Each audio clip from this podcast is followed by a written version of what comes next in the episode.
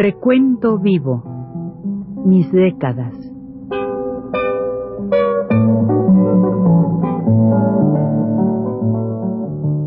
Juan de la Cabada, mediante esta serie de programas radiofónicos, narra los momentos más intensos de su existencia como escritor, trotamundos, militante de la condición humana, todo lo cual es ya patrimonio de nuestra mejor literatura.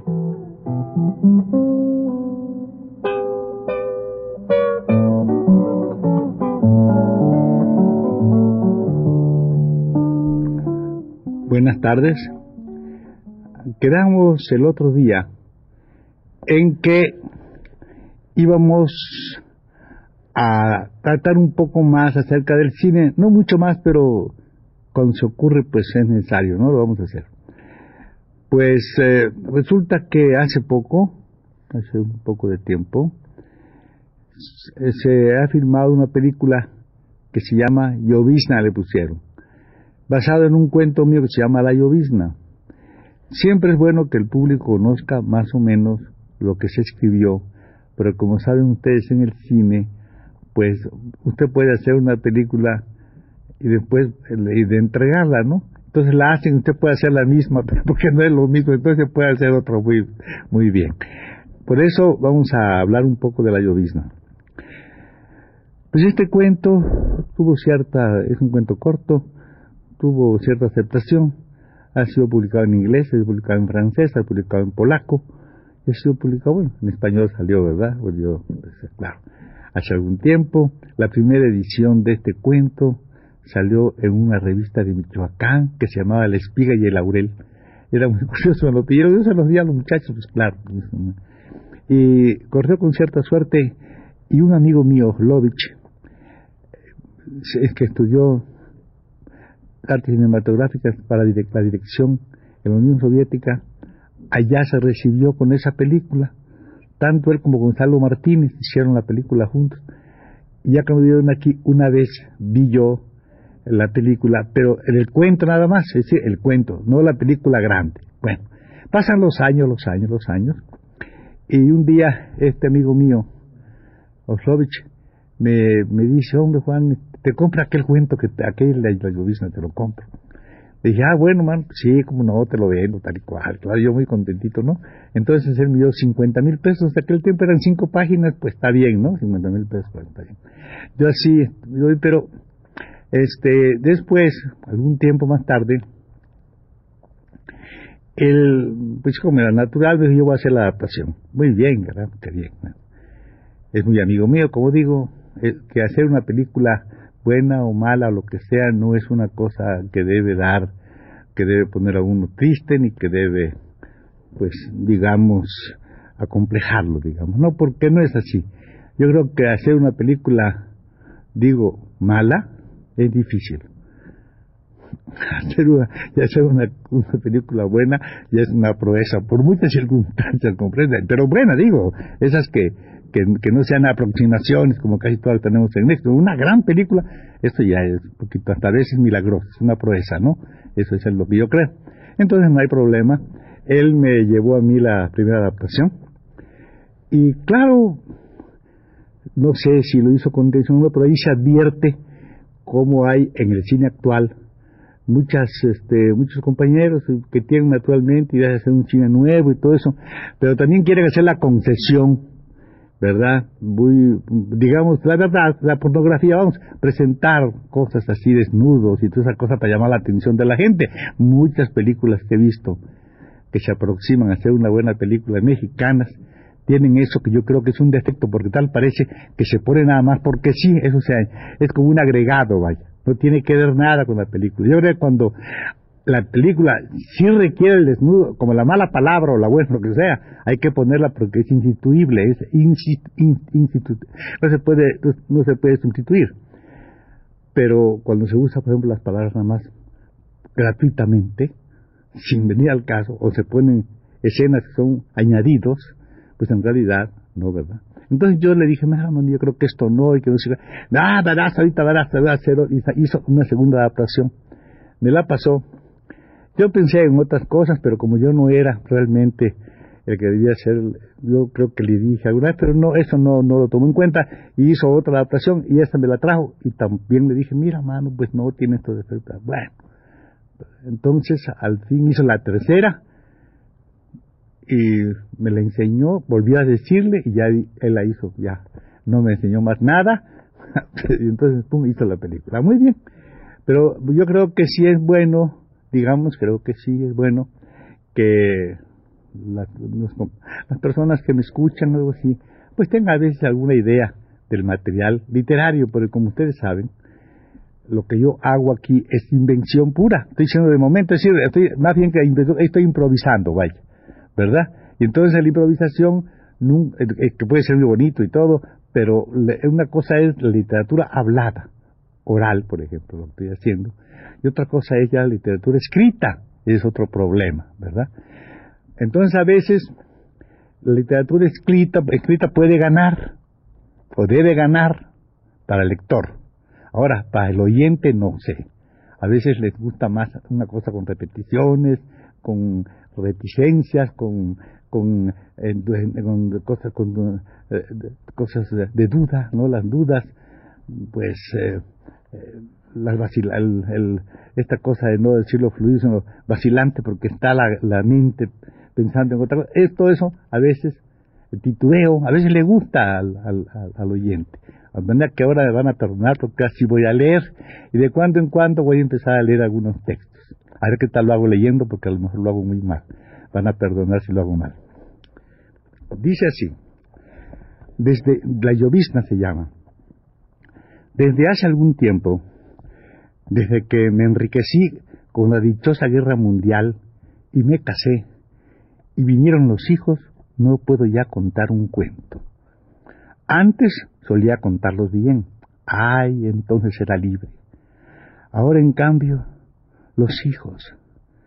Miedo me da que cunde el mal ejemplo. Pero ¿por qué no es cierto a decidirme? Quizá porque los negocios me acostumbraron a los testimonios del señor cura, del notario, de un juez o de cualquier otra persona. Ha estado un fulano que lo diga. Empero, solo, sin testigos, venía yo una de estas noches de niebla y menuda llovizna corriendo sobre la oscura carretera. Sí, al timón de mi automóvil, fijos los ojos en los hacen de luz que derramaban los fanales del vehículo, tenía yo prisa y una rabia contenida, cierto temor inexplicable y muy malos pensamientos. Al ver que las luces opacas, unas linternas como de gente que con sus manos las moviesen a todo lo ancho del camino, me obstruían el paso ni pitos de sirenas, ni voces que denotaran el hecho de acabar de ocurrir un accidente desgraciado. ¿No será que tratan de saltarme? ¿Y quién dice que sean solamente esos? Habrán de tener cómplices ocultos al lado y lado. Entonces, entonces, si no paro los atropello, me disparan los otros por la espalda. Pero qué demontre si aquí traigo cargado mi revólver. ¿A qué pues miedo y tales aflicciones? Alguna vez tengo que usarlo. Pensé, apronté el arma y paré el auto. ¿Qué hay? dije brusco y en voz alta. Los de la linterna se acercaron. Me parecieron cuatro infelices indios de esos que uno enseguida reconoce con el prototipo de nuestros albañiles, mitad obreros industriales y mitad hombres de campo. A las luces de mis reflectores vi los ocho guaraches de sus pies mientras se aproximaban. El resto de sus indumentarias eran overoles azules, sombreros de petate y un paliacate colorado al cuello. ¿Qué hubo? volví a gritarles. Entre tanto llegaban con sus linternas en alto, me guardé la pistola debajo de la pretina del pantalón y para ganar facilidad de movimientos a la hora aviada, desabroché los tres botones inferiores de mi chaleco, prevenido por si acaso.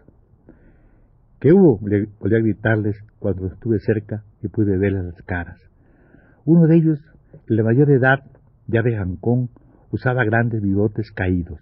Dos aparentaban unos treinta años y el último, el más joven, menos de veinte. Patrón, dijo el viejo, tenemos de precisión que ir a México, porque debemos entrar tempranito mañana lunes al trabajo. ¿Acaso me olvidé? ¿No dije al comienzo que aquella noche de marzo, cuando regresaba de reponer las fuerzas, era como mi paseo de fin de semana, era la de un domingo? Creo que sí, ¿o no? A las palabras del viejo, ardido yo por el miedo que me habían hecho pasar y animado de un puntilloso, muy lógico deseo de venganza, modulé ciertos ruiditos de chistante desdén al par que meneaba en igual manera de significación negativa la cabeza. Se nos hizo tarde, jefe, agregó uno de los otros indios. Era bueno tomarse tiempo de pensar, a la vez que atormentarlos un poco, y así yo ni aceptaba ni decidía negarme de palabra. Por favor, patrón, como ya no pasan los camiones, y como usted lleva nuestro mismo rumbo, intervino más joven, solo somos albañiles, y sonrió inocente o malicioso en alusión velada. Observé su risa socarrona en un rostro demasiado perspicaz, y tan clara fue para mí lo que insinuaban que negarme sería como demostrar señales de aquel miedo y rebajarme, y esto no. Acomódense ustedes tres en el asiento de atrás, dispuse. Tu viejo, ven adelante conmigo. Al punto apagaron las linternas y a la carrera cumplieron mis órdenes. No cesaba la llovizna. Libré del freno mi automóvil, aceleré y seguí la marcha. Los de atrás solo dijeron unas cuatro frases que recuerdo bien. ¿Cómo está Lucerita? Pues ya ves, tan bonita, lucidito sus siete años. Y en adelante se pertrecharon en un mutismo empecinado. Nada de una risa ni la menor muestra de expansión, de franqueza propia de habitantes de otras tierras, sino el mutismo ese que impone zozobras, desconfianza, sospechas o doblega, deprime, aplasta el ánimo.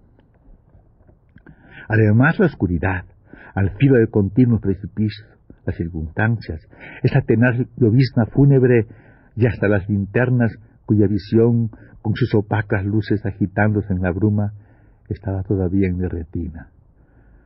De lejos, el aliento del viejo despedía tufos de un alcohol tan malo que sentía ahora de cerca, al volver la, cara y hablarme, un asco insoportable. Indio borracho. Esta agüita no entrará ni siquiera cuatro dedos dentro de la tierra, ¿verdad, patrón? respondí conteniendo el resuello. Tras el silencio insistió. Ni dos dedos, ni dos dedos, ¿no cree, patrón? Indio borracho, pensé de nuevo y no le contesté. ¿No cree, patrón? Sí, claro, dije. Había que armarse de paciencia. Otro intervalo y lo mismo. Ni tantito hacía, patroncito. Y luego a cada rato, pues ni tantito, ni tantito puede ser, ¿verdad, señor? Corrí el coche a toda su marcha y volví a sentir miedo. Estas cosas del instinto. Ya se sabe lo que son los indios con su lenguaje de retruécanos y con la misma cantinela que, ¿qué querría decir este? O dar a entender a los otros que continuaban clavados, fijos, en su mutismo empecinado. Si fuesen de veras piedras, inofensivas piedras, pero son seres humanos. Por cierto que yo lloviznaba y la carretera estaba desierta dentro de un negror frío de neblina espesa. Mis temores venían a ráfagas, mas lograba disiparlos al pensamiento en la seguridad de mi revólver. Ni dos dedos, ese jefe. Ni uno, ajá, y presentía, ni siquiera uno, ni siquiera un dedo, ni tantito así.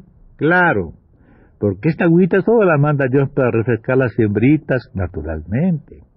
Para refrescar las siembritas y no para que entre mucho en la tierra, ¿verdad? ¿Verdad? ¿Verdad? ¿Verdad que sí, patrón? De pronto el motor del automóvil empezó a mostrar síntomas de haberse calentado con exceso. En cuanto llegamos al primer pueblo, paré y dije a los hombres lo que pasaba. El viejo se ofreció a ir a una tienda próxima para traer una cubeta de agua. Y entonces, mientras una luz fuerte destacaba su lejana figura frente al marco de la tienda, el más joven de los tres que se quedaron acercó su rostro a mis espaldas y dijo desde atrás, patrón, volví la cabeza. Eh, es mi padre, patrón. Se detuvo como ese todo indio para tomar resuello y otro dijo, el padre está bebido. El más joven continuó, perdone, pues dice todo eso porque venimos de nuestro pueblo. a donde fuimos a enterrar a mi hermanita. La mera verdad, patrón, que somos albañiles. Yo no pedía ninguna explicación, pero el tercero añadió aún, no quiere que la almita se moja allá abajo, dentro del cuerpecito. Continuaron la oscuridad, el misterio de la llovizna, la llovizna, el misterio y la oscuridad en el camino. Dije que tenía dos hijos, una niña y un niño. Pues la niña enfermó. Y ahora, duro como soy de corazón, así que ha muerto ella, me pongo blando a veces en el auto. Llueve y recuerdo tal un soplo. ¿Cómo será Joselita? Pues ya ves, tan bonita, tan luciditos sus siete años. Ahora, de este cuento corto que les he dicho, comprenderán ustedes la dificultad de realizar una gran película de largometraje. Muchas gracias.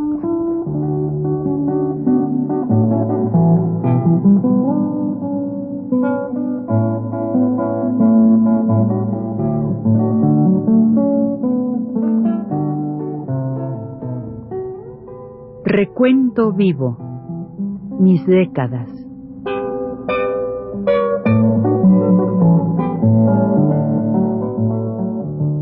Juan de la Cabada, mediante esta serie de programas radiofónicos, narra los momentos más intensos de su existencia como escritor, trotamundos, militante de la condición humana, todo lo cual es ya patrimonio de nuestra mejor literatura.